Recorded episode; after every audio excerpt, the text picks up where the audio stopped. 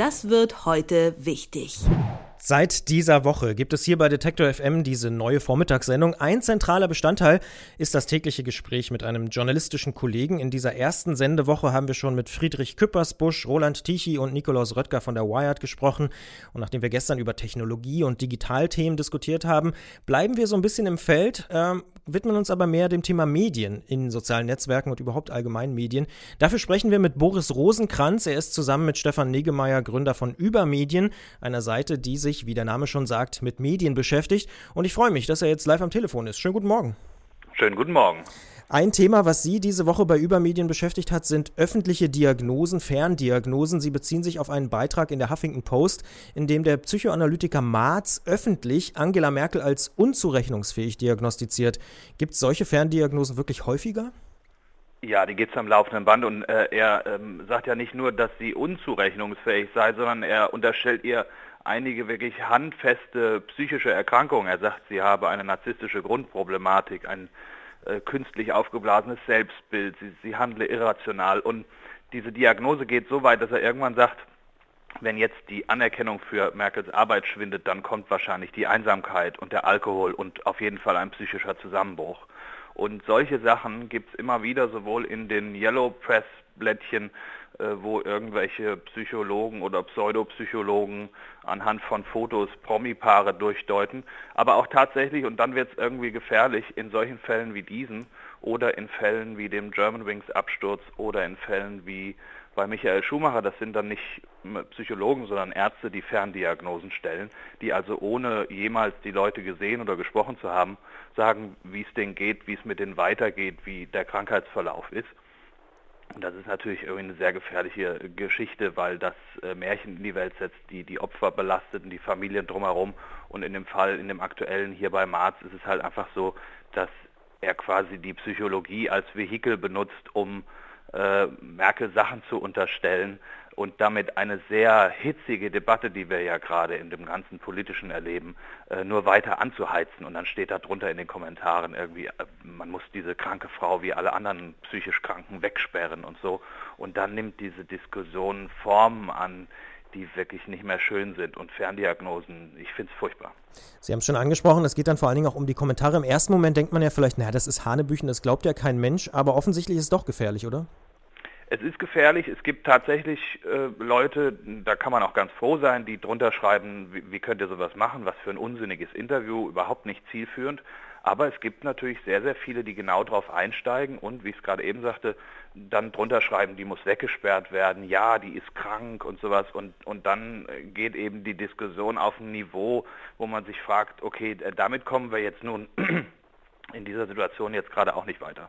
Gibt es denn irgendwas, was man äh, verteidigenderweise sagen kann für Medien wie die Huffington Post, die sowas machen? Nö, kann man nicht. Weil, nee, also ich, ich wüsste nicht, wie man dieses äh, Interview verteidigen kann oder generell irgendwie herzugehen und, äh, und Ferndiagnosen stellen zu lassen. Das hat man also auch sehr gut nach dem Germanwings Absturz gesehen, nach dem Flugzeugabsturz in den französischen Alpen, äh, dass dann im Fernsehen Psychologen standen und Journalisten immer weiter nachhakten und sagten, ja nun sagen Sie doch mal, was könnte das denn eventuell und haben Sie nicht eine Idee und äh, irgendwie können wir da was senden? Äh, und da frage ich mich wirklich, also wie soll man die verteidigen? Das, das sind Fragen, die, äh, die überhaupt nicht zielführend sind. Das, die, sind, die werden meistens gestellt, wenn es irgendwie gerade das Ereignis passiert ist äh, und die Faktenlage noch dünn ist, man überhaupt gar nichts weiß. Da wäre es dann schon besser, irgendwie einfach die Klappe zu halten. Das Motiv, zumindest ist die Vermutung, liegt sehr nahe, ist natürlich äh, Reichweite und Klicks zu generieren. Da sind wir eigentlich schon fast beim nächsten Thema. Medien wie Focus Online zum Beispiel nutzen ja soziale Netzwerke durchaus bewusst, um solche Klicks zu generieren auf ihre eigene Seite. Ist da aus Ihrer Sicht äh, beispielsweise bei Focus Online häufig mal die Grenze überschritten?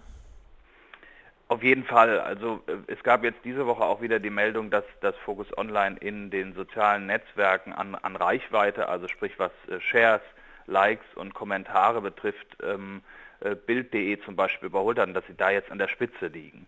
Äh, und dann kann man das natürlich, wenn man Focus Online ist, kann man das feiern. Man kann aber auch mal drauf gucken, wie machen die das denn überhaupt, dass die da so viel Reichweite kriegen in sozialen Netzwerken, auch generell Reichweite für ihre Seite, zum Beispiel mit Videocontent.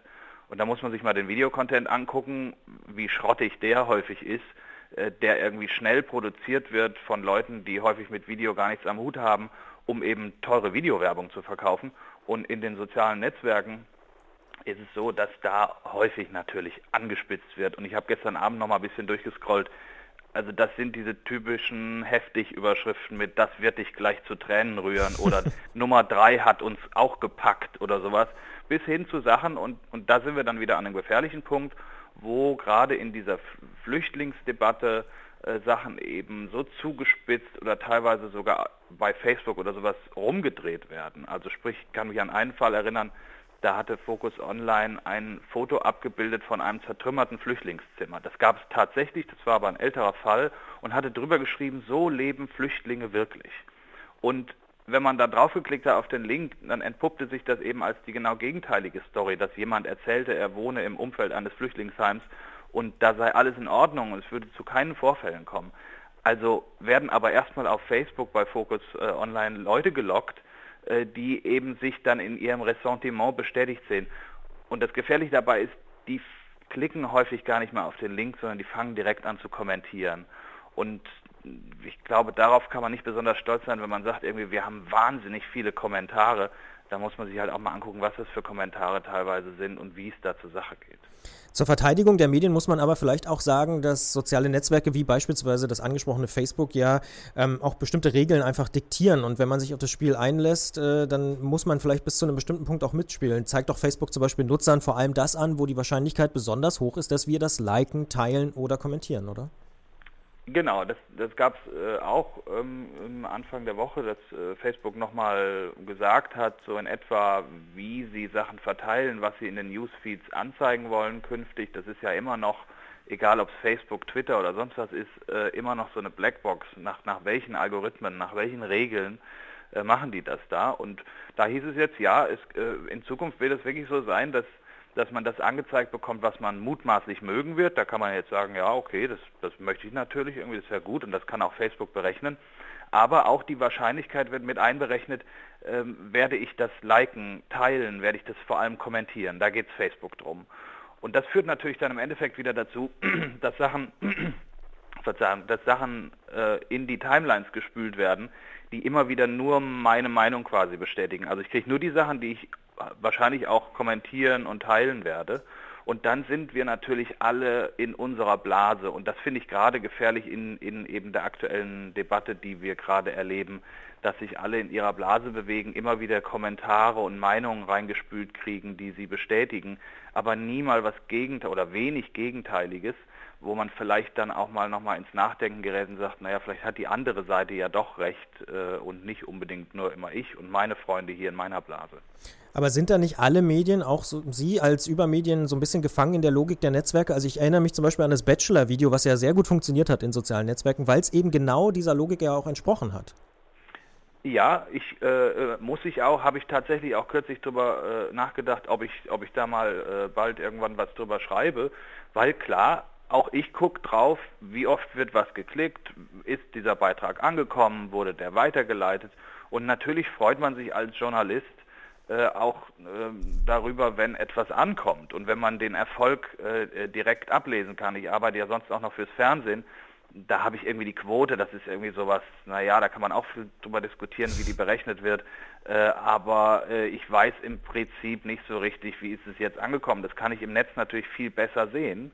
Und klar, da gucke ich auch drauf. Ich glaube nur, es ist immer noch ein Unterschied, wie generiere ich diese Klicks. Also wenn wir bei Übermedien was posten, dann gut, dieses Bachelor-Video, klar, das ist, äh, das ist äh, durchs Netz gegangen, aber das ist auch deshalb durchs Netz gegangen, weil es einfach lustig war. Das war jetzt kein Clickbait, kein irgendwie, wir versuchen Klicks zu kriegen mit unlauteren Mitteln.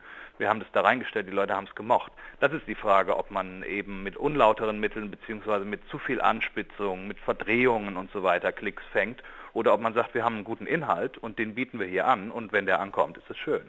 Das sagt Boris Rosenkranz. Er ist einer der beiden Macher von Übermedien zusammen mit Stefan Negemeyer. Ich bedanke mich sehr für die Zeit und für die Einordnung. Vielen Dank. Danke auch. Tschüss.